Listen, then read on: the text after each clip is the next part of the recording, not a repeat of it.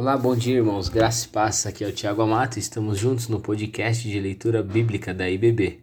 Hoje nós vamos ler Êxodo, capítulos 28 e 29, além de Provérbios 5. Começando por Êxodo, o grande objetivo do Senhor Deus em todas as representações era ensinar o seu povo a viver em adoração sincera a Ele. Tudo que eles conheciam sobre adoração fazia parte dos rituais idólatras dos egípcios. Mas nestes elementos o Senhor mudava tudo isso. Para conduzi-los por esse novo caminho, ele institui alguns homens que tinham o dever de aprender, ensinar e supervisionar a adoração do povo. Estes eram os sacerdotes. Passando para o capítulo 29, a intenção de Deus ao escolher as descendências, a descendência de Israel era para fazer deles uma nação modelo, na qual todas as outras pudessem se espelhar para se achegar a ele. Sendo assim, era seu desejo de que cada israelita fosse um sacerdote, o elo entre Deus e os outros povos. Contudo, com seus desvios de conduta, eles não inspiravam confiança. Por isso o sacerdócio foi criado. Pois, como alguém que vive na prática do pecado pode representar Deus a outras pessoas? Ainda falando sobre Êxodo capítulo 29, mas dos versículos 10 a 41, é possível perceber que havia muitos detalhes a ser observados durante o sacrifício. Todos, eram, todo, todos eles eram importantes para diferenciar a adoração ao Deus de Israel dos rituais pagãos de outras nações. Além disso, há um detalhamento importante sobre os elementos que representavam a santidade de Deus. Com isso, o Senhor mostrava a Israel o seu zelo e relacionamento pessoal com eles.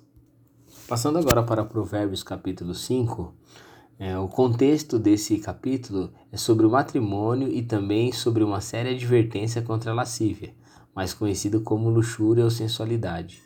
Aqui Salomão nos apresenta um lado, de um lado o plano e o, do outro o propósito de Deus com relação à sexualidade e as bênçãos que desfrutamos quando vivemos no centro da vontade de Deus e, do, e de outro lado, as maneiras mais comuns que o ser humano encontra para vivenciar a sua sexualidade, contra a proposta de Deus e a consequência que isso traz para a vida de uma pessoa. Considerando o versículo que se destacou da minha leitura, que diz assim a partir do versículo 21, é, os caminhos do homem estão perante os olhos do Senhor, e ele considera todas as suas veredas. O texto nos diz que os caminhos do homem, os caminhos humanos, estão perante os olhos do Senhor, e ele considera todas as suas veredas. Na expressão os olhos do Senhor, vemos um ponto decisivo. Deus sabe de todas as coisas e vê tudo.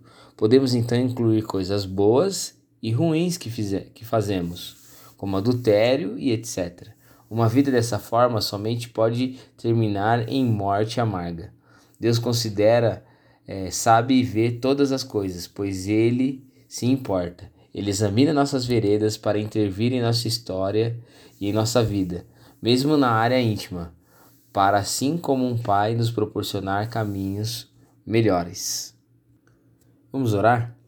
Senhor Deus Pai Todo-Poderoso, em nome de Jesus, que nós possamos aprender com a palavra de hoje, que nós devemos, ó Pai, é, colocar o Senhor como nosso Deus em todas as áreas, assim como nós aprendemos no provérbio de Salomão, e assim também como nós aprendemos que o Senhor Lá no, no Êxodo já separou homens para que pudessem, ó Pai, estar diante da sua, da sua presença, para que pudessem, ó Pai, ser os sacerdotes do povo, para abençoar e guiar o povo. Que o Senhor nos abençoe, Pai, na nossa leitura, que possamos aprender e principalmente pôr em prática tudo aquilo que o Senhor nos ensinou através da nossa meditação de hoje. Nos abençoe em nome de Jesus. Amém.